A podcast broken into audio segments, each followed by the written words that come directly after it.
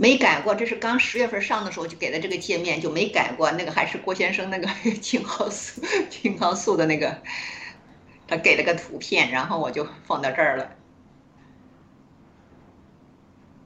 他刚给出来那时候不久，可能我就刚好给他放这儿了。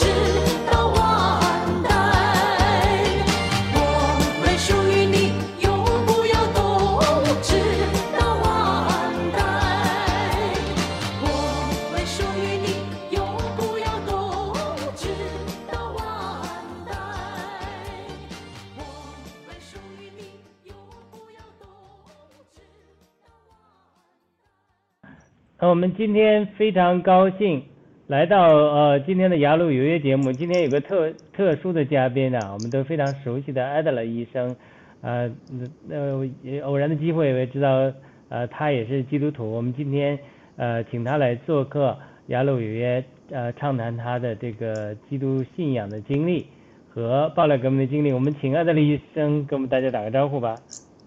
嗨，大家好，全球战友们好。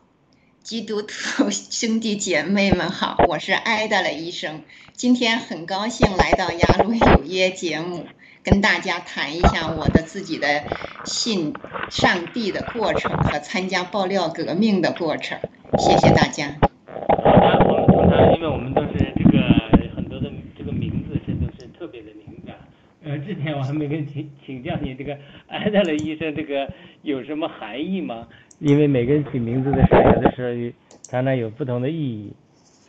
嗯，名字倒没什么意义。我原来一直是中文名字，然后那个说想学英语来着，然后那个加了一个班，老师说学英语班给你们，你们自己给自己起个英文名。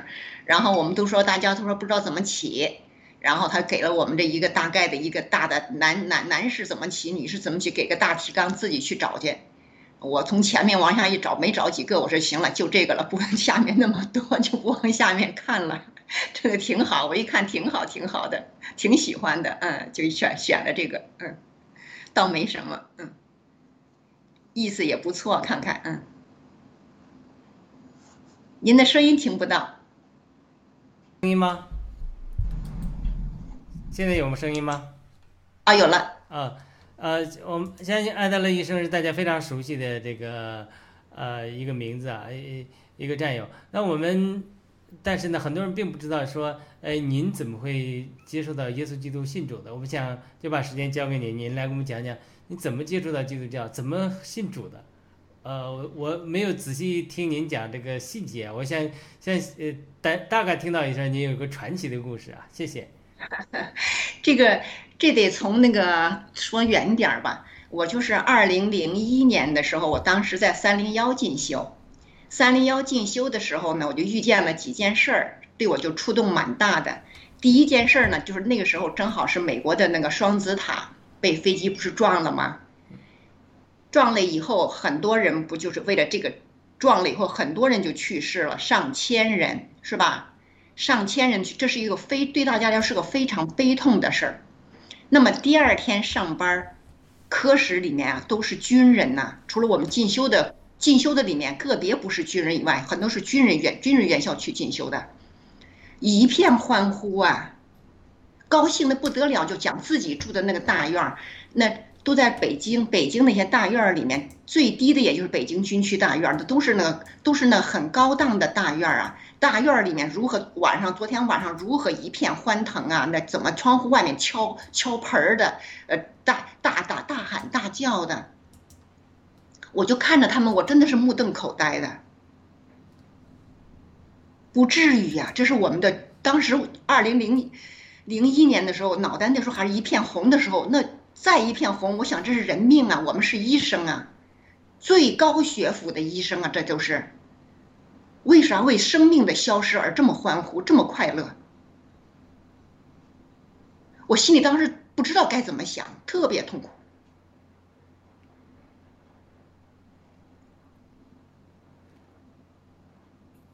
对，那我记得文贵先生也提到过，就是说，一方面民间有这种呃崇美的这种呃思想，但是又有强烈的这种呃反美，把美国当。敌人那种思想，对，一旦他们出点什么事，死点什么人，我的天，他们那个那个快乐，那个说起来自己院里那个事儿，当时那交班之前，我就看着大家那个快乐，我心里就这种难受啊。然后在那个期间呢，他们一个科科主，我们的科主任呢就去世了，正好也在那一年去世，我在的时候去世。这个科主任呢，刚好当时是老毛的保健医生，十三个保健医生之一，哇，科室那个。那个沉痛，那个悲痛，又是无以言表，哭的也是稀里哗啦。同样都是人命啊，就因为这个主任，我们的主任当过老毛的十三个保健医之一，那么大家就如此的悲痛，那死上千个人又如此的欢乐。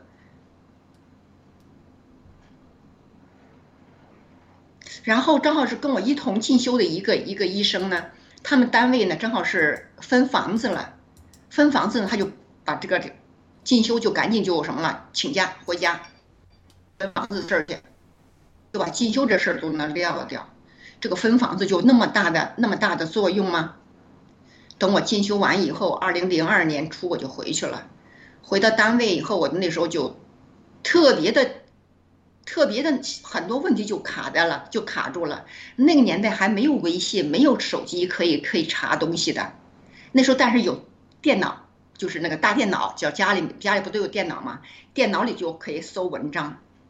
我就每天就开始坐在电脑前就开始搜各种文章来看，想找一些想找答案，有没有些有没有一些大家的一些想法里面有没有不一样的想法嘛？对不对？我就翻各种。翻各种去翻各种文章，一个链接链接就去翻，然后那时候我首先呢先翻到了，翻到了个圣经的对对圣经的一个说法，哎，圣经是本书，我那个时候才知道圣经竟然是本书，就可悲到这种程度，而且那个说圣经这个书就在全世界如何如何畅销，它是全世界排名第一的那个。其实那篇文章的名字就是说，你知道全世界排名第一的畅销书是谁吗？就是销量最大的书是哪个？是哪一本吗？我就点开了这个链接，我当时并没想点，因为我没查这事儿，知道吧？我他还是点开这个链接后，我一看是圣经，我当时就纳闷了，我说这是本书吗？因为大家去中国去佛去佛教那拜拜神，大家没有书拿着呀，对不对？不认为圣经是本书。哎呦，我一看，天哪，这么。这么大的这个全世界的这个印刷量，而且翻译的不同的语言的所有的语言都有它的版本，在全世界各族各个语言的这个人民中，圣经都在流传。我说：“哎呦，我的我怎么不知道啊？我也想看看这本书到底是什么。”那么我那时候就开始对这个圣经开始有了有了一个想法，我要读这本书。但是我每次去书店，我就去找圣经；每次去书店，我就去找圣经。自己城市找不到，如果到其他城市去开什么学术会也好，是旅游也好，我就要进个书店，赶紧溜路过门口，赶紧进去一圈看一圈，没有赶紧就出来。我一直找了十几年《圣经》这本书，一直没找到。我的理念里面，圣经一定是在书店卖的。我一直想在书店买到《圣经》这本书，而且我的生活中从来没有人谈到圣经，也从来没有人谈到这个教这个信仰。我信基督呀，我信什么的？大家都以自己是无神论者而自豪。我就想，我看看到底圣经里面写了什么，到底是什么？那么这就谈到，就是到了二零这个二零这个，就是一九一九年开始这个。新冠开始流行，新冠开始流行的时候呢，就开始说大大喇叭开始各种广播，各种各种传媒开始说这个病毒呢人不传人。刚一出来，我就就特别的那种，特别的那种反，就是心心态上有种特别的那种情绪，因为啥呢？二零零三年我们是度过了的，零三年的许多事情我们是经历过了的。那么这个事儿和零三年、一九年和零三年应该是一回事儿。当时的 SARS，反复讲这个不是 SARS，不是 SARS，这个人不传人，人不传人是这可调可控，什么都是可控的，什么都是可调的，什么都是在我们的的大家的掌控之下。我那时候就想到了二零零三年，二零零三年完全不可控啊，当时满大街都空了。医院里基本上也是空的呀，大家不敢出门了。而且我在医院里头，我自己经历过一件事情，因为我那天夜班有个重病人是从其他医院，就是急诊科，急诊科用那个急急救车送到了我们医院的急诊科，急诊科十点多钟进到我们急诊科，十一点急诊科就马上把病人就收进了医院，收进了呼吸科病房。然后半夜一点钟不到就请我会诊，我就去了。会诊完处理完了以后，两点出头我就出我就回科室了，因为处理完病人我就回科室了，病人是很重。回科室以后，这个患者四点多钟就死亡了，因为这个病人是突发性的高烧，没有任何原因的高烧，三天以后送到我们医院的，送来以后几小时就就暴，相当于暴亡。暴亡以后，医院就赶紧深更半夜就是就是全院的住院总赶紧就联系院长，就赶紧商量这是怎么回事，是不是是不是 SARS，很紧张啊，是不是 SARS？然后医院就说那赶紧把这个医生。谁密切接触的医生，赶紧得控制起来，赶紧得赶紧得隔离。那么，所有的医生筛查一遍，接触最近的就是我，就是挨打了医生。那么就赶紧通知，先把我给先给先给先给隔离起来。六点钟就打到科室，打到我们不在病房，打到了这个护士值班室。啊，护士当时就吓傻了，接到电话就吓傻了，赶紧叫我出来。出来我就我马上一惊，离得会老远，护士就跟我说，现在马上要要找你隔离。我就马上就意识到这事情不对，我就让护士我说你放下电话，你离远点儿，那不敢让护士挨我了。我说你离远点，我去接电话。那赶紧让护士离开我远点，我就赶紧跑接电话，说的，呃，刚才你处理的那个病人，你两点钟走的，两点出点多点走的，但是四点钟这个病人就死亡了，我们高度怀疑他是 SARS，那么你是接触最近的，那么请你去哪哪个房间去隔离去。我当时真的是。懵的一脑袋懵的，六点钟，然后我就赶紧就去他指定的那个中西医结合病房，中西医结合病房那边腾出了一个空房子，就让我进去了。六点钟我就进去了，在另外一栋楼，我就赶紧进去了。进去以后，从六点钟进去，一早晨没人管我，到中午十二点多了还没人管我。我说早饭没吃到现在一口水没喝，你们都没人管我呀。我就跑到那个护士办值班室那儿，我说你们没人管我到现在。我说我中午早饭不吃，早上水不喝，我到现在我你，我得吃饭了呀。我说你们得给我弄个饭吃啊，是不是？这都十二点多，再不去的话，医院食堂没饭了呀。我说那么你帮我，你让你值班护士，我说你现在如果没时间，你让护工帮我去买份饭去啊，是不是？我掏饭钱之类的，我我不能去食堂啊，我就赶紧又退回我的那个那个那个。那个那个禁闭室了，相当于那禁闭室几张白床放在那儿，所所有的床单都是干干净净，所有床干干净净。但是我不想去做，我就拿他那个方凳子放在那小楼道里，小小过道里头。每个病房里边小过道嘛，每个床那个这边是病床，这中间一个公用小过道，我坐那儿坐着，我坐一上午了。我说，你们得给我给给我一个，给我口水喝，给我口饭吃啊。然后护士就赶紧去找人帮我买份饭送过来了，送过来吃完以后，我就那个时候不像现在，你可以带个手机在里面看手机看，消磨时间呢。我啥事儿没有在里面，就在那干坐着，没有手机可以消磨时间的呀。那是个是个当时是个小三三星手机，干不了事儿的呀。就在又干坐干坐到下午晚饭时间，还没人管我。哎呦，我说这怎么回事啊？这是，全院就我这么一个在这禁闭着，没人管我，到现在嗯。怎么了？这是，我干脆开门我就出去了。我跟护士招呼，给护士摇摇手，我说我走了，回家了。这一天你们怎么这样子呀？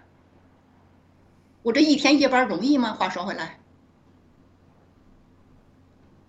哇，白天我休息会儿，一天一晚上夜班已经很辛苦了，又坐一天。是啊，是啊，然后我在那干凳上坐一天，我的床我也没有挨，我容易吗？我连口水都没人没人没人没人管我，别说饭了。然后我就回家了，我特别特别生气，但我没跟家里人讲，因为我这这个时候回家，就是过段时间都有个这样的情况，家里也习以为常。不是我就是下了夜班后都是按点回家的，有时候是中午回，有时候下午回，真的个别时候就晚上才能回家。所以那时候晚上回家，家里也不认为我是出现了什么状况，因为过段时间就有这样的事情。哎，在家回家我也没吭声，单位有什么事儿我也没讲，哎，做就吃吃饭，哎，做饭吃饭，当晚上该干啥干啥了。第二天早上我就来上班来了，哎，在病房早上起来进了进了科室，人家大家都不奇怪，对我来了以后不奇怪。早上大大大交班大查房，跟着交班跟着查房，然后干着我自己的事儿，没人理我，也没人觉得你昨天干什么了？你昨天不是把你给关起来了吗？你怎么样啊？没人管，没人在乎。哎，我说这什么事儿？这是我昨天，就是个时空错错了，这是这怎么了？没人理啊。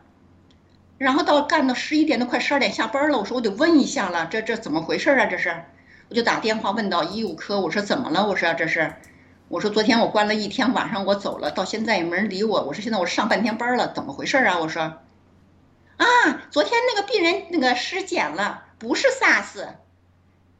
哎，不是 SARS，我说你们怎么没告我一声啊？我说我幸亏昨晚上我我回家了。我说到现在，如果你们还不告我的话，我还在那儿，我还在那儿关着呢呀。真是太荒唐了！我说我都上半天班了呀，我今天早晨。说万一那人如果是呢？我今天也上半天班了呀，我接触这么多人了呀，我把全科室可能都传染遍了。当然，传染的是病房医生、护士，还有所所有的病房的这些这些这些病人呐，是不是啊？那边不敢吭声，我哒哒哒说了半天，那边不敢吭声。然后我就放电话了，然后我就特别生气呀！我说这什么事儿？这叫做，我就被人家就这么就这么关了一天，下了夜班，这么干坐了一天在那里。然后这没想到这这事儿过去了吧？这我觉得这辈子这别人都不会再再有这事儿了。没想到十六年以后，一九年底又出现这事儿了，然后还还可控，人不传人。我说这为什么可控啊？我当年怎么就不可控呢？SARS 怎么就不可控？现在怎么就可控了呢？可控你怎么还出现了呢？这没道理呀！我们是医生，我们懂这个这个逻辑的呀。这是个没道理的事情嘛，对不对？我就特别生气，但是没地方去说，我就到那个大学同学群里面，我在那那里面就去就去发表我的看法。我说怎么个什么叫什么叫可控？大家谁给我出来解释一下？没人吭声，然后没过几天是有条件的人传人，我就去问我什么叫有条件？条件是什么？你们谁知道？又没人敢吭声。不是大家都是学医的嘛，你看咱们谁专业性强，谁知道的多？你们出来说一下嘛，对不对？什么叫有条件的人传人？没有，没人吭声。哎，过没几天又是人，马上就。把这有条件这事儿又撤掉了，人传人，这为什么又突然间又人传人了呢？这几天就变这么快，我说，这怎么回事啊？然后那几天正好我是一九年的十二月份，我刚好从新西兰回来，我那手机呢原来是可以翻墙的，去之前，我回来以后手机翻不了墙了，怎么翻都翻不去，翻不动，我只能看国内信息。那段时间，急的要死，想翻墙出去翻不出去。我说这国外的事儿，我现在是上不去墙，看看不到。国内我就问呢，在只有在同学群里去问了，同学群也没人敢回答，大家谁也不知道。然后很快这就开始支援支援武汉，正好我的一个大学同学就进到了雷雷神山医院。我武汉本身就有大学同学。然后就正好有个从上海去的我大学同学就进到了雷神山医院，火神山医院是被军军队管控，全部进的是军队医生。那么火神山雷神山医院进的就是我们地方地方医院的医生。那么第一批我的同学就进了雷神山医院。那么大家同学都开始一下就群里就活跃了，知道吧？因为有人出征了嘛，对不对？大家都在有人出征，而且到了武汉，而且武汉有还有自己我们的同学。那么大家就开始问这些同学，然后问这有雷神山的这个这个同学，问其他那几个同学，你们情况怎么样？注意你们的安全的情况下，大家最首先第一担心同学的安全，这是这是这是这是人之常情，对吧？首先反复叮咛同学注意安全呐，注意安全，别传染给你们，别传染给你，对不对啊？第二，就我们就想知道情况到底武汉情况到底怎么样，病人情况到底怎么样，能不能说给我们点儿，是不是？因为我反复也在问，什么叫人不传人？什么叫人有条件传人？就就就是人传人了。这这一步步怎么来的？那我们大家都想知道啊。因为我问了问大家，群里没人敢吭声。那么现在大家愿意关愿意关注的人就一下就多了，知道吧？因为前面问的时候，大家也在思考这个问题。不敢不敢说出来，或者不知道怎么说。那么现在有人去了，大家就非常热心，整个群就整个都热闹起来了，就想知道怎么回事儿，就反复问这个雷神山医院这个医生这个同同学，告诉我们情况怎么回事儿，怎么回事儿。但是呢，然后我就我那时候就反复就就就在在就在讲，这个时候我就在我在我的朋友圈里又发了一篇文章，我就讲到了我的二零零三年，我的被禁锢。为什么现在又突然间又来了一次这样的？现在的医生又面临同样的我的问题，而且比我还严重的问题。为什么他们走我的路？是不是？我感同身受，我特别心痛。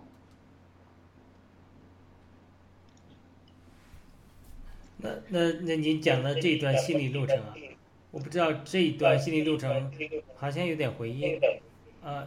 嗯，这段心理路程是不是，呃，是带领您后来信主了呢，还是带领您参加保了革命，还是说两个都有？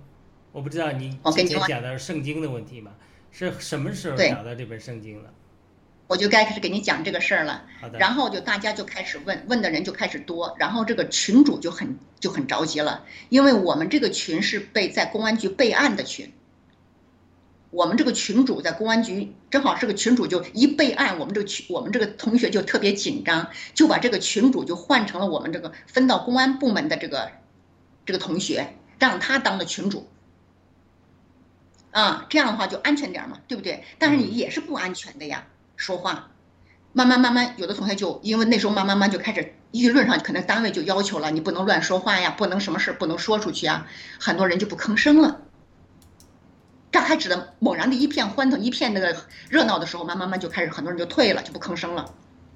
但是我就一直坚持着，坚持着问，坚持我，而且我还是要求了，我说你赶紧，现在你们开始死亡病人开始增多，赶紧做尸检，赶紧做人。我当年被救出来，能够能够 能够没人管我，没人没人理我，是因为那个尸检，是不是？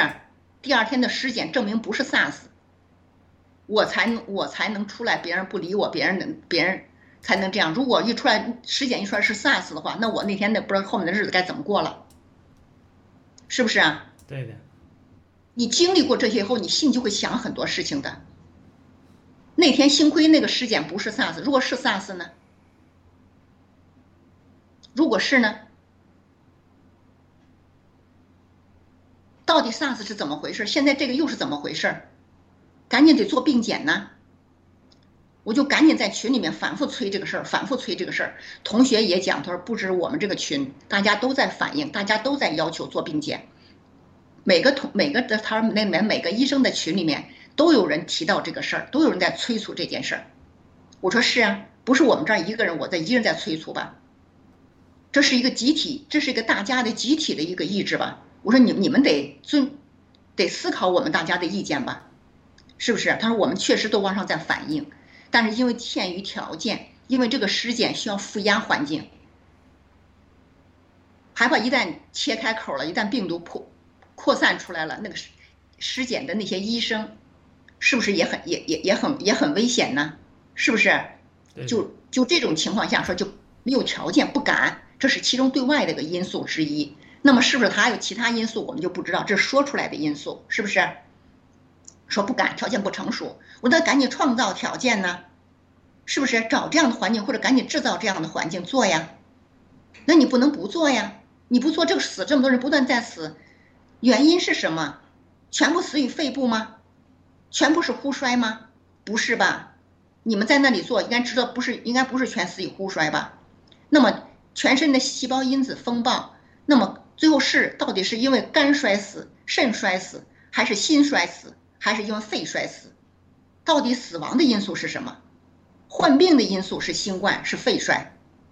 那么真正引起死亡的因素全是肺衰吗？到底在全身到底牵涉到什么器官了？牵涉到什么程度？损害到什么程度？知道一下呀，我们是不是？我们都是医生，我们想知道。然后这个，然后这个，他说我反应，我们反应，我们不但在反应，意思说你甭 催了，那我们在反应。那么我们就我就在那死催，知道了以后，你们医生也可以是个防护嘛。你们在那火雷神山的医生也对你们医生也是个好处嘛。终于大家催的可能受不了的情况下，尸检做了，做了以后他又不吭声。我们我们要要结果，要结果，给我们结果看。他说免，他说这个尸检报告的那个报告会我是参加了的，但是参加完了以后严令要求不允许外传，保密。一定是保密的，不允许谁谁谁外传谁负责。他说我不敢说。他说我有报告，但是我不敢说，我不敢传出来。然后我们就说我们都是医生，我们知道保什么叫保密原则。我们那个群里面就说了，你能不能给我们出来让我们看？我们谁泄了，那我们是我们会给你担责嘛，对不对？我们愿意给你担责嘛。我们我也明显说，我愿意给你担责嘛。我们就有有难同当嘛，就是你愿不愿意跟我们担责？我明确出来就这样说话了。就大家有几个同学这么说的时候，他也确实扛不住了，他就说我发出来这个报告，你们可以看，不允许收藏，不允许转发，只能在这个界面看，但是你们不能够做任何的，在动这个在动这个界面里的东西，我我收藏起来了，我转发出去了，或者我怎么着，不允许，我们就答应了。他就真把这个报告就传到了我们这个群里头，然后我们就把这个尸检报告我们就全看了。当然，尸检不是一个人嘛，每个人他都有编号的，他都每个尸检报告都最后还有一个总结，我们就全看了。我也确实遵守了，我也不收藏，我也不啥，我就在那原版看了，大家就明白是怎么回事了，知道吧？这明白以后，大家就不会再追这事儿了。哦，大家就知道哦，这么这么严重。这么厉害，这就完全出乎我们的想象，完全出乎我们的想象。看完以后，真的都大家都目瞪口呆。这事我是第一次向外说出来，这个我看到了这个最早的这个报告，因为对这个对这个同学真的是不好的。然后看到以后，我们就，那大家这个时候可能，因为我们同学已经说了不允许外传说这个事儿，然后各大医院肯定也要求医生不允许。开始有死亡病例了，开始有事儿了，全中国对不对？那么就要求了保密原则，要求不允许外说的原则，然后群里说话的人就越来越少。这个时候，突然间有一天，我的一个同学就给我来电话了，说：“艾德莱医生，你没发现吗？群里基本上就说话的人就剩几个了，你还说话吗？意思是，因为刚开始人多，慢慢少少少少，最后就剩就剩那几个了，就我就剩那个几个之一。”我就是那坚持的几个之一，我在那硬在那坚持着问，坚持着说，坚持着谈我的看法，问大家的看法。我我在这里明确说，我说我相信同学，我也知道当同学的专业性，我希望在这里得到大家的指导，知道吧？我希望得到大家，大家就是有，哪怕你专业不专业，但咱们这同学这么多年，而且我们的专业这么多年，可以谈自己的看法。我们保密嘛，这个群里我们保密嘛，对不对？大家都是同学，我们保密嘛。我就在群里明确说了我的想法，我相信同学，我我就说了写了一这么一很长一段话，可能这我这一段话就刺激了我这个同学给我来这个，来这个来这个电话，跟我聊半天天儿。聊天的时候呢，我就聊着聊着，我就也不知道怎么回，灵光怎么一闪，我就问他一句，我说你是基督徒吗？啊，你不知道我是基督徒啊？他就特别的不高兴，那种很生气。哎呀，我说我为什么知道你是基督徒？那 我说我，因为我就啊，他那个他那个他的那种他的那种奇怪啊，就是那种简简直就觉得我就是外星人的那种感觉啊！你就不知道吗？我说我我说我怎么知道啊？我说我从哪里知道啊？我当时也懵的那么懵了呢。我说我从哪里知道你是基督徒啊？他说你看我的那个微信里那个那个真言。哎呦，我说我没看。而且那个我我也不知道真言和圣经有关系，嗯，因为我没看过圣经，我不知道圣经里有真言，啊，我不知道这个完我完全就是屏蔽状态，我完全活在一种无知状态，一种朦胧状态。你跟我说医学，我还能不管说哪个科，我还能知道一点，我起码我起码有本科的那个基础，对不对？但是你跟我说圣经。我连个零，我就是个零，零点一我都没有。你不知道我那个真言吗？我心想真言是个啥呀？我就赶紧翻到他那个那个，哎，我说我看见了看见了，我说我心想这啥意思啊？真言和圣经有什么关系啊？哎呀，这个哎这个我最喜我喜欢圣经里面最喜欢的就是箴言。哎呦，我脑袋还是一片懵。我说圣经里有箴言，还是最喜欢的，脑袋还是一片，都说啥我就是一片懵。哎呀，我说你这个圣经是，你的圣经是哪儿买的呀？我说，我说我一直买不到啊，我买了十几年了呀。谁告诉你圣经是买的？他一他就生气了。那我说啥意思啊？我我说你生气啥意思啊？我说我说我去了好多书店都买不到的。圣经都是送的，不是买的。我说谁送我呀？啊，当大学聚同学聚会的时候，我给我们班同学每人都送了一本儿。我说同学聚会的时候我见你了呀，我帮你了呀，你怎么没送我一本呢？他就不吭声。同学聚会的时候，那个五星级大厅，他牵了一只狗要进去，那大厅门口保安死活不让他进，他在门口跟大大厅吵架，在门口巴拉巴拉巴拉那吵架。一女同学那声音他尖的要死，他本身大学同学大学时候他那声音就是高八度的声音。我离老远就听到他在那吵架，我正好离老远这等同学一块来，一块进那个大厅去报道。我等半天，老远听他那吵架，背看着背影在那跟人吵架，哇啦哇啦，听那声音就不知道说啥呢。然后我过去以后，我就我从来大学时候跟他没见过面，没有说过聊过天的。我俩在一个大班，但是一个在大班头，一个大班尾，不在一个大班里面有小班。我们一个小班是二十十九到二十一个同学，所以我两个大班头，我们俩就基本上没大学五年没说过一句话。我看那里从我在那等人，他在那吵。等我等完人一块进门的时候，他还在那吵。我就跑跟前去拍拍他肩膀，我说怎么回事啊？怎么你在这？我我老远就在那听你吵架，听了半天了。我说我在那等人，听你半天了。我说怎么回事啊？啊，我这拿了一条狗，我想拎着狗进去。他拿了一个车，推车里面有条狗。我一看，哦，是条白狗。啊，我想拿着狗进去，他不让我进。那个高八度的声音啊，我怎么给他说，他都不让我进。那个声音尖尖的，哦，我说为啥？你为啥领个狗来呀？知不知？他是本地人嘛。我说你为啥领个狗来呀？我说人家这个五星级酒店人不让进狗。我说人家有规定的呀。啊，我家里还有一只狗，因为这个我我要在的时候呢，这两只狗可能就和平共处。我要不在，俩俩打架。说我家里我妈妈是个病人，我在护理我妈，我妈管不了，说我只能带出来一只。然后我跟着保安怎么说，他都不让我进。我这狗乖的要死，我这狗说哒哒哒，他又开始又又跟你讲八丈远。我说那这样吧，正好，我说我们班呢是是个在别墅里头，我们班住别墅，正好这个五星级酒店呢住不下我们同学，正好就外面又租了三三个别墅，三个别墅就问问那个群里问谁谁愿意住哪个班愿意住别墅，我们班就说愿意住别墅。我说这样吧，你把你的狗。带上走，我去我们班那个别墅去，我你放心，我来给你看狗，你来聚会。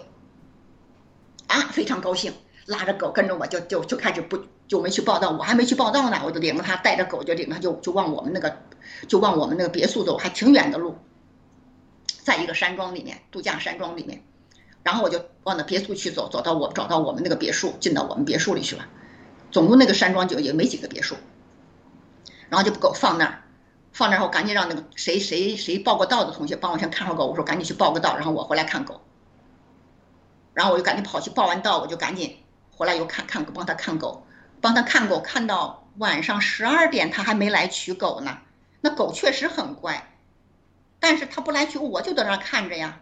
看到晚上十二点多了，我说我实在受不了了，我看同学在那喝酒，有的不睡，我说你们谁不睡，帮我看着，等他来取狗吧。他这个同学到现在我跟他看了一天了，到现在不来，从早上。从早上报道，他就他就一直在那，这一天我在那帮他看了一天狗了，哈，好嘞，他十二点以后我去睡觉了，他来了，把狗取走了，然后这同学聚会完了，他倒给别人同学一人给本圣经，他没我啥事儿，我没拿到圣，啊，这么巧，啊，没我啥事儿，我就那说，我说我帮你那么多，我给你看半天狗，你没我啥事儿，你怎么不给我一本圣经啊？嗯。是不是啊？你哪个同学帮你看狗了？你的门口那扎了半天，你同学进进出出，谁帮你了呀？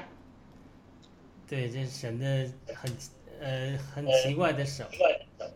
是啊，哎呀，我送你一本儿，马上我送你一本儿，我马上送你一本儿，你给我地址，我马上寄给你，我送你一本儿。那我当然接受了，对不对？嗯我说那好吧，你送我一本吧。对呀、我说我又我又问他一句，我说你全班同学你都送完了，谁现在跟着你信上帝了呢？啊，到目前为止一个也没有。是，然后我就他就他答应送我一本，哦，我就特别高兴啊！我的天呐，我说这可得到圣经了，我可以看到圣经了。是啊，然后在那个时候呢，我就那时候非常关注武汉的事儿，然后这个事儿之后呢，我就非常关注武汉的事儿。武汉的事儿里面呢，就就有那个有人给这个给这个路上的人呢，就是路上有一些就是外地人没有地方住了，给他们送吃的。送吃的时候，一盒饭旁边呢就配一本圣经。哎呦我的天呐！我说我现在待到武汉就好了，无家可归也行啊！你能给我一本圣经？是是啊，我说那得到一本得到一个盒饭的同时，我还能得到一本圣经。那时候就羡，竟然就羡慕那些流流落街头的人能得到一本圣经。我就得等这个圣经来，等到五月份，同学把圣经才寄给我。然后我说开始看圣经，是啊，看看刚开始看我没什么感觉，因为我不知道里面内容是啥，我不知道怎么回事儿，我一直没有人给我讲过圣经，没有人给我讲过基督是怎么回事儿，没有人讲过。我这一生长到看到圣经这本书之前，没有人跟我宣传过圣经，没有人跟我宣传过基督教，什么回事儿？没有人，我没有在，我没有在这个环境里，我的周围的同事也好，朋友也好。没有信徒的感觉，不知道，不知道，完全不知道是基督，不知道天主，不知道上帝是到底是怎么回事。直到看到圣经一本本一一页页翻下去，哦呦天哪！我我这这才，这才脑袋才开了的感觉啊！天哪，那个时候就有了上帝，给了我们这么多的，给了我们十诫。我一看到十诫，我都惊了一下子。我说那个年代就给十诫了，我小时候才知道三大纪律八项注意呀、我这一生都按照三大纪律八项注意在做做在做人呢，在做事啊。我不知道有人给我们这么多要求，给我们这么人生的这些准则呀。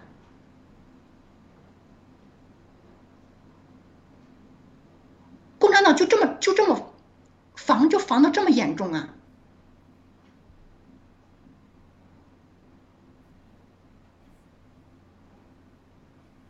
对，他们在呃给大家洗脑，也反对大家信神，所以，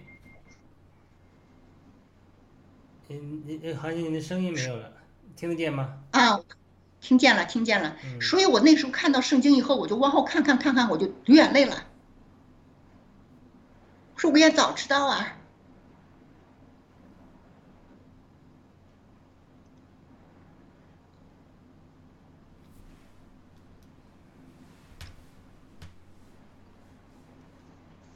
是啊，我应该早知道，我应该早找到主，早找到上帝。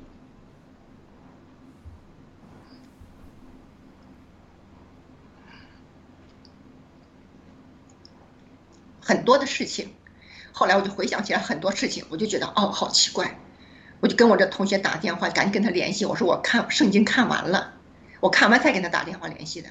就看之间，我看了一个月多，看了一个月多一点，一个一个月将近一个半月才看完这本圣经，因为我看不懂很多地方，我真看不懂，实实在在看不懂，人物又多，我我总想搞清楚每一个人物的关系，捋来捋去捋不顺，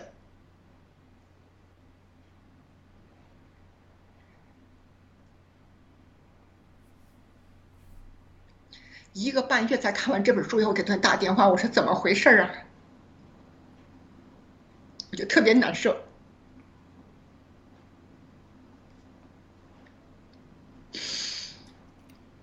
我说我都我都跟他讲我生活中的一些事情，我遇到了一些事情，我就不能解的事情，知道吧？我现在遇到上帝以后，我觉得好像心里面才有点解的感觉，才有了那种啊出口气的那种感觉。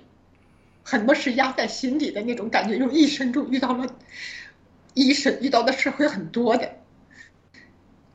那么压在心里的蛮多事情，蛮多缠斗，那么找到上帝以后，就有一种宣泄的口，有一种想说话的感觉，或者就是找到说话的人的感觉。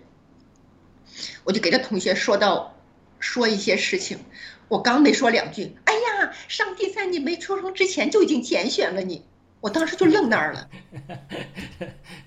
说的是，对他说了一句：“上帝在你没出生之前就拣选了你。”哎呦，这句话我也是没听说过的，而且这个拣选我也没听说过的。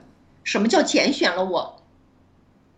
我给他说完话以后，因为跟他说的时候，他就讲到他，我就问他怎么信的。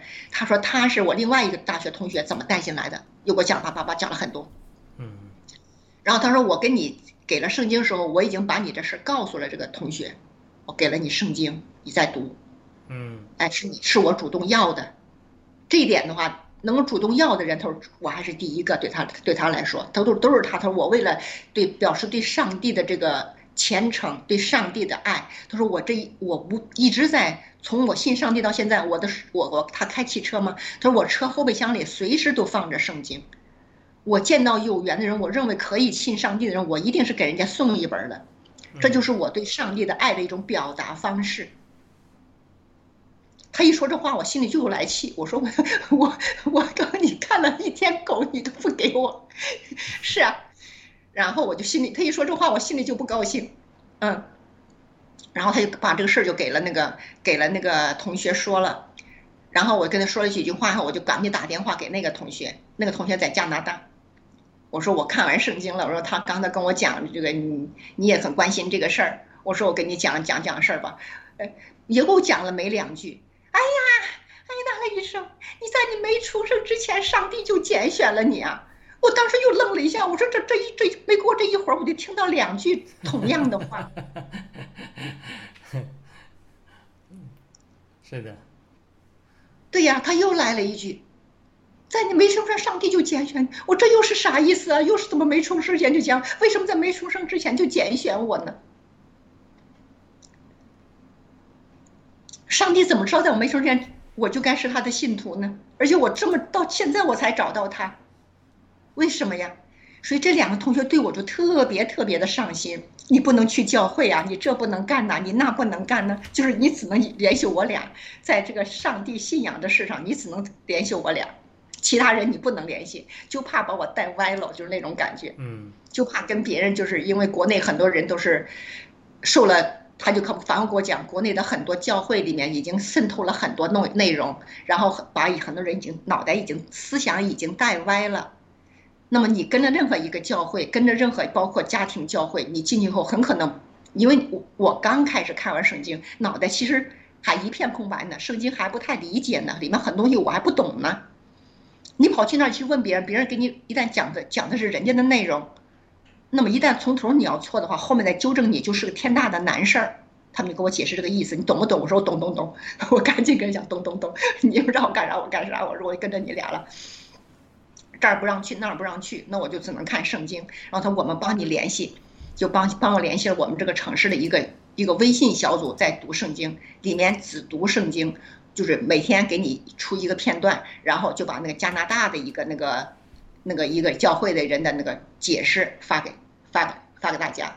哎，你听那个解释，听那里面的录音，我跟着那个一直在跟着那个听听听听。听听了蛮长时间以后呢，我这个加拿大朋友就告诉我说：“你这样吧，我我我来带你吧，加入我们加拿大的加拿大的教会，你跟着我们走吧。”我说：“行啊。”他说：“你先加入 room，加入 room，跟着我们在这里面，就是你跟着我们祷告，跟着我们听经，跟着我们讲走，你就跟就行了。你反正是不懂不懂，你就跟着跟着走。”我说：“行行行。”他说：“我跟我们这儿已经联系，这儿也答应，答应你跟。”我说：“那好吧。”我就跟着加拿大他的同学走，跟着走，每天上上 room，他就提醒我该上 room 了，该怎么号告告诉我，告诉我时间，我每次按点上 room。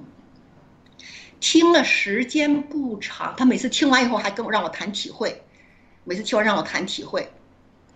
听了时间不长，我突然发现里面有复有一次来了傅西秋。哦，我一惊，我说天哪，他教会里有傅西秋。我说那就不能进了，不能在这儿，再也不能待了，知道吗？因为郭先生反复在骂傅西秋，这我说我怎么带到傅西秋教会里去呢？这怎么可能呢？对不对？我怎么想到他叫傅西秋怎么在这个教会里头啊？呃，那个时候你已经参加了暴乱革命了，是吧？对对对呀，傅西秋就没参加我，我听郭先生的那个直播，我知道的呀。就是你参加不参加，我也知道郭先生在骂他呀，对不对？但是没想到是怎么在在在这里头呢？然后我就开始不听了，不听不行啊，他每天提溜着我要谈体会的呀，我就开始听那么一点头，听个尾，然后中间我把声音放小小的，我就干其他事情。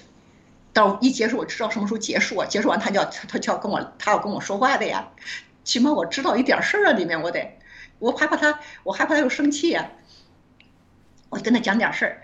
讲讲讲了几次以后，我实在有点弄不住了，我就跟他说我的手机出事儿了。那段时间手机确实不好弄，因为我那时候那个在国内的时候，我那个手机实在翻墙，后来能翻墙了，但实在是很很难。我就说这段时间我翻不动了，我翻不动墙了，而且这个这个 room 现在也怎么也也动不了了。嗯，我我就这个上不去，上不去，就是上不去。然后他后来我就跟他讲上不去，他也没办法了。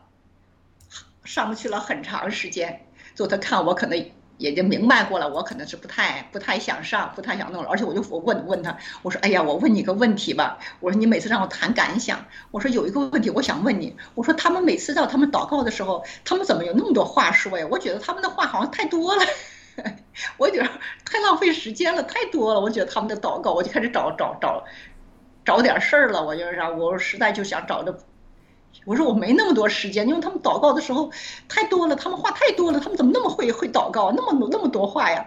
然后我就在那儿说，他就有点不太高兴，也明白我开始开始就是有点抵触情绪了那种感觉，但他不知道我为啥抵触。到现在为止，反正入母现在他们慢慢也不叫我了，因为他我就说我我一个是我时间对不上，再一个是就是我找找借口。因为我还把里面再出傅习秋，他再让我谈傅习秋的感想，我就谈不动了，所以就弄到这事儿上了。正好我就参加爆料革命以后，哎，慢慢慢我就加入农场的缉毒组以后，我那边我就彻底就跟他就是就说我我实在上不动了，就不上那边了。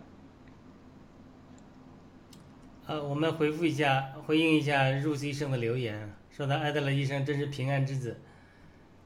说你的故事太感人了，神爱您，还是 哈哈哈太逗了，估计是啊，你刚才学你的同学那个狗学叫学那个，你你你有没有人跟你讲过你有这个表演的天赋？你应该去 学习 做这种相声啊表演，你这个模仿的很像啊。我们才德夫人新西兰也问艾德勒医生好。那 那你这个你这个故事太感人，我就想插一句啊，一会儿你再接着讲。你刚才讲你寻求这段经历的时候，千辛万苦才找到圣经，找到上帝，找到信仰，呃，觉得找的太晚了，又让我想起一个呃中国历史上英国的一个传教士戴德生到中国传教的时候一个真实的故事。他有一天传教，有一个人。信主了，叫倪永发，这个人呢就问戴德生，戴德生英国人嘛，就问他说：“你你们信你们汝等，你们信信耶稣多少年了？”这个戴德生说：“我们英国人信耶稣几百年了嘛。”然后这个倪永发就开始责备戴德生说：“我父亲一生寻求真理，遍访各个宗教，都希望找到人生的真谛和永生的答案，但是呢。”他临死也没有找到，你为什么这么？你们信主几百年了，为什么现在才来中国？然后这个倪永发就，呃，责备这个戴德生，戴德生也很感动。戴德生回到英国之后呢，就把这个故事讲给西方人听。呃，除了讲这个故事之外，还有另外一个故事，一个故事就是有一个人溺水了，但是呢，戴德生请人救他。那些车那些呃船夫非要跟他讨价还价要钱，等到商定好价钱才救的时候，那个人已经死了，所以他就把这两个故事给西方人讲说，你们呃面对中国无数的这个灵魂，你们能够无动于衷吗？所以呢，他这个演讲感动了很多西方的人，所以很多西方的传教士呢，就来到中国传福音。结果来到中国没有多久呢，他他花了很多的时间去，呃，鼓动这些人来。但是这些人来了中国之后，一些人还没有传福音多少久，就碰到了义和团运动，他们就都被杀了。所以这个戴德生晚年呢，就非常的抑郁，受到很大的伤害，因为他，呃，这个呼召了很多的人来做传教士。结果却在义和团运动中被杀了，因此呢，他这个感到被非常受到挫折，他不明白神所做的是什么。但是呢，我们知道殉道者的鲜血呢，都成为呃福音的种子。呃，没有想到中国一百年以后呢，已经有几千万甚至一亿的基督徒了，而且呢，上帝给我很多的感动。讲了中国有大复兴，这个大复兴之后会差遣出，呃，无数的传教士到各国，甚至到西方，重新倒数到西方，重新帮助西方回归信仰，认识上帝。所以你讲这个故事让我也很感动，我也想到这个，呃，你永发这个故事，非常的感动，因为你这么寻求神，圣经就说到，那寻求的就给他寻见。叩门呢，就给他开门；那祈求的就得着。呃，虽然时间有一些延后，但是呢，你寻找到了上帝，也找到了这个信仰，我非常的高兴，也非常的感动。好的，呃，请你继续讲你的故事吧。你怎么后来就接触到爆料革命的？是什么时候接触到的？哦，爆料革命的事儿我就比较比较早。那个时候，一七年郭先生开始爆料的时候。呃，我弟弟有一天突然跟我说：“哎呀，网上有个叫郭文贵的在爆料。”我说：“来，赶紧你把手机调出来让我看看是哪个人。”然后他就把手机调出来给我看，正好看到郭先生在船上在那爆料，哎，就是一个脑袋，就是哎，就是一个很小的一个框，那个光线也不好，在那叭叭叭叭在那说。我就赶紧在那听，把他那个整个听完，就听了那一次以后，我说他说的是对的呀，他说的是真的呀。是这么回事儿啊，然后从那以后就，我的手机是后后来我的那时候一七年我还在上班，那么真的工作压力真的很大，一到周一到就是周末的时候节假日有休息的时候，那我就赶紧让我弟调出来让我看，让我看，最后我就我就完全信了郭先生，但是我弟就没有信，到最后到现在还没有信，没有信那个时候一七年还没有爆料革命。那个时候我能够上去以后，我用我用能够上去后，别人告诉你不能留言，你只能听，你只能听里面的内容。我就能听的尽量听，能听的尽量听。等我一九年从新西兰回来的时候，我的手机就上不去网了，上不去了，那翻不了墙了。刚好二零零零年的时候，就爆料革命就农场就开始出现了，我上不我上不了网，我进不我进不了农场，急得要死。没有办法呀，我正好有个有个病人，我有个很，我有个病人很有意思，他从我到我这儿来看病，几年前到我这儿来看病，他就认定了我，一个年轻小伙子，哎，他老有事没事的跟我跟我联系，然后都这个疫情开始后，他跟我联系，就是艾德莱医生，你你要不要这个 N 九五口罩啊？我从美国弄来了，我给你一百个，我马上寄给你，就是免费给你的，我不会要钱的，我免费，你给我地址，我马上寄给你 N 九五口罩。哎，这时候我就问他，我说：“哎呀，我说我我我不要 N95 口罩，然后我说你留着吧。但是我说我现在有个很大的事儿，我上不去网。我现在原来能上去，我现在上不去了。他说这样吧，你用我的 ID，咱俩一起上，用我的 ID 就是两个人用一个手机的 ID，他就告诉我怎么操作。然后我就上了他，我就上了他的，用他的 ID 号上网，就是我们两个人用同一个手机的 ID 号上网去翻墙。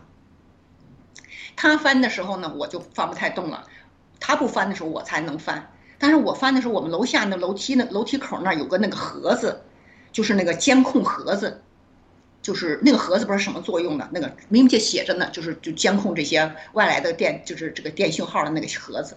我拍个照片给他看，我的那个上到外网以后呢，不到半小时，顶多半小时就掉下来了，不到半小时掉下来了就上不去，每次二十五分钟左右就掉下来了，每次听个郭先生的那个那个。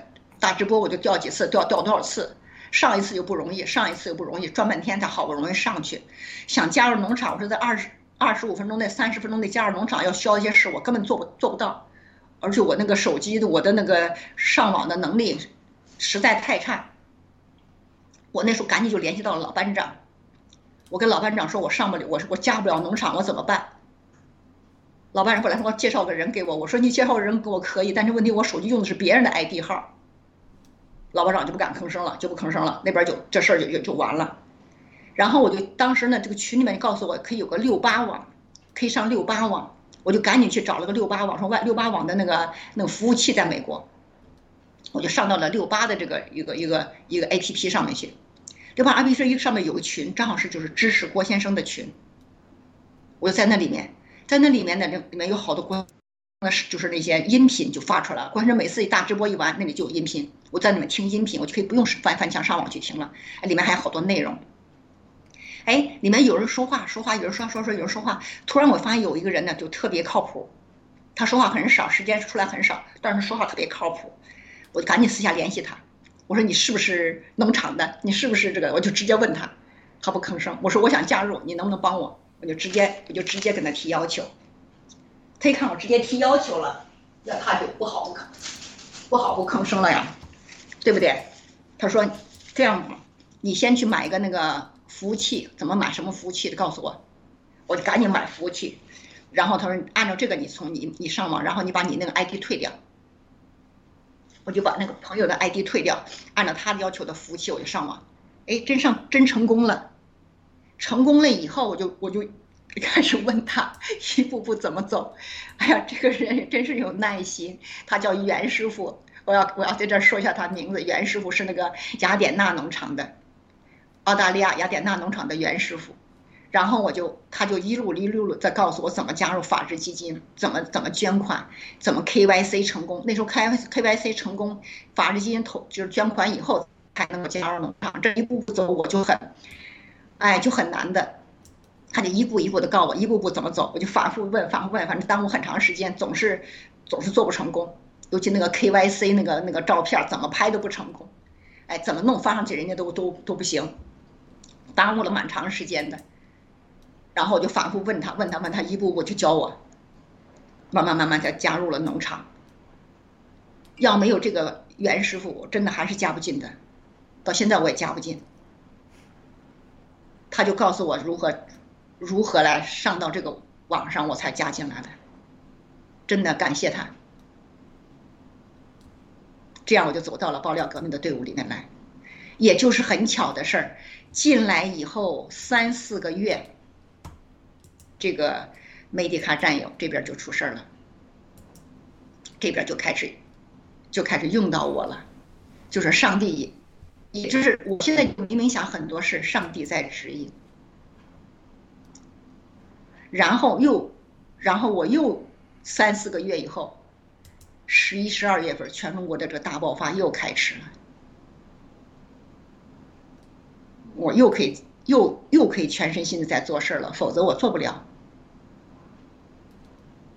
我就相信，我反复想，我走了这一步，从开始，从我如何出如何入的医学院校，这一步一步，我真相信同学说的，很多。完全不是我的，完全不是我自己的意愿，就走到了今天。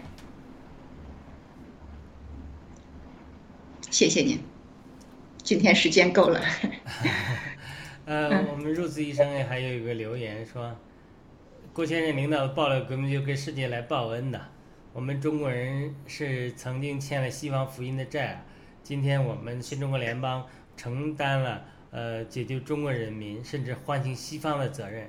那么我们基督徒，呃，也要在华人的基督徒也要在信仰上帮助西方人重建他们的信仰，回归呃上帝。呃，我们非常感谢呃艾德利医生呃的非常感人的信主经历，呃，他参加爆料革命经历和服务的呃故事，估计很多人都已经知道了。呃，我们再次。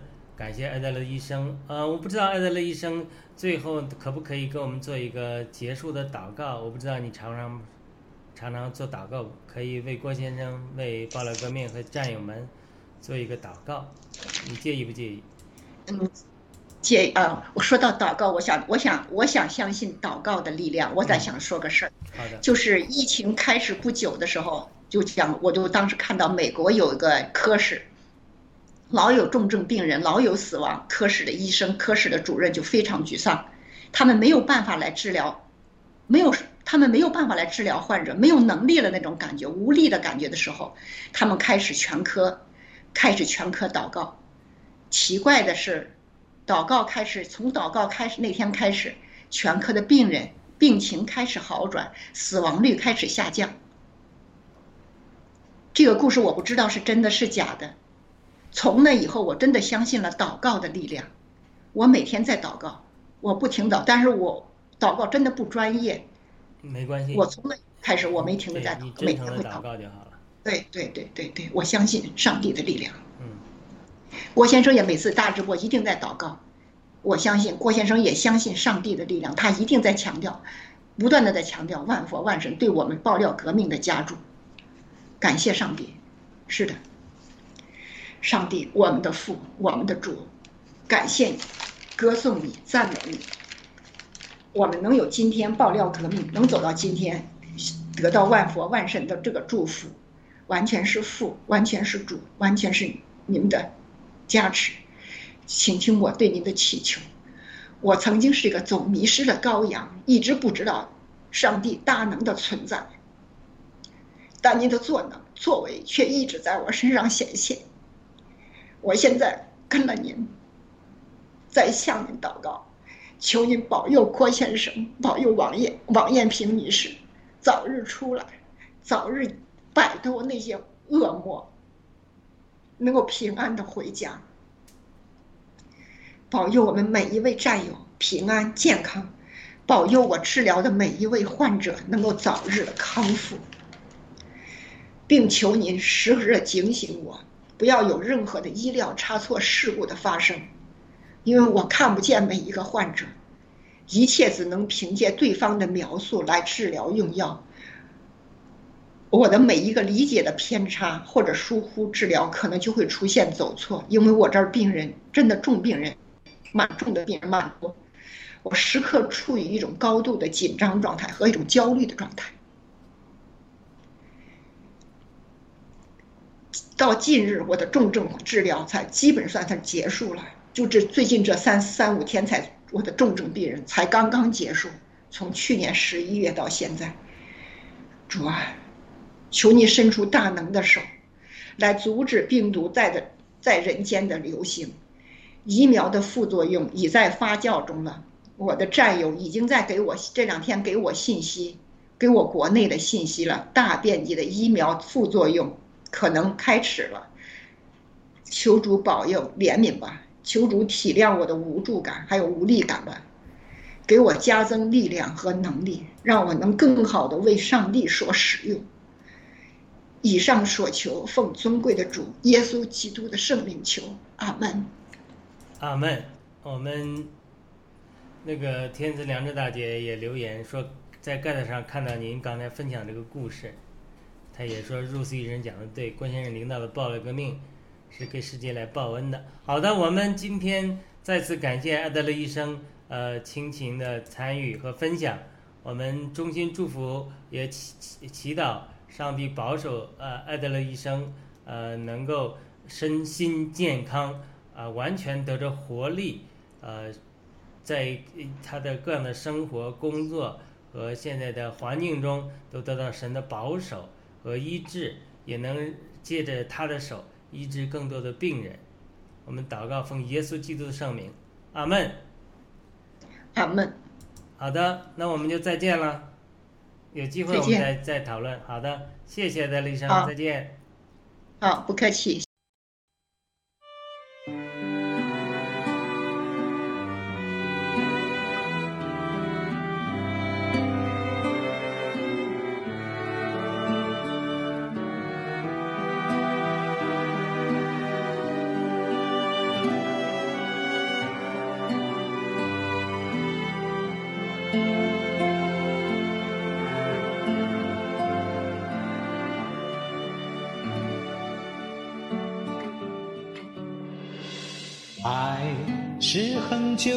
那悠悠，恩慈；爱是不嫉妒，爱是不自夸，不张狂，不做害羞的事，不求自己的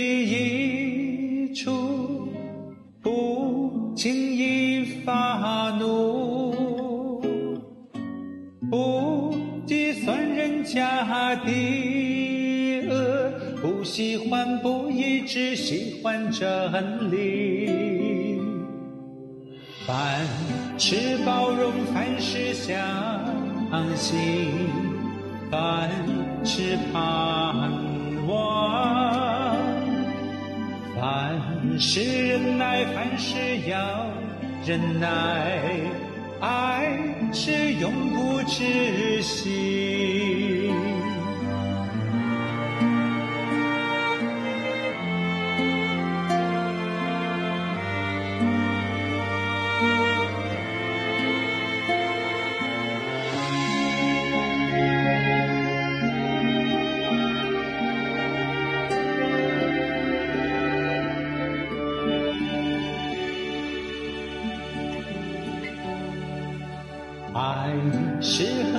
人那悠悠，恩慈；爱是不嫉妒，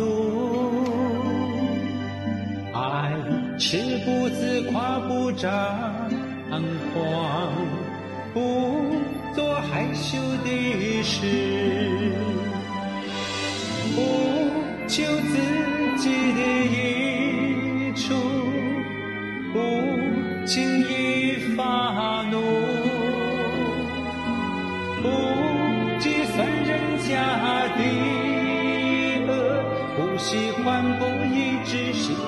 真理。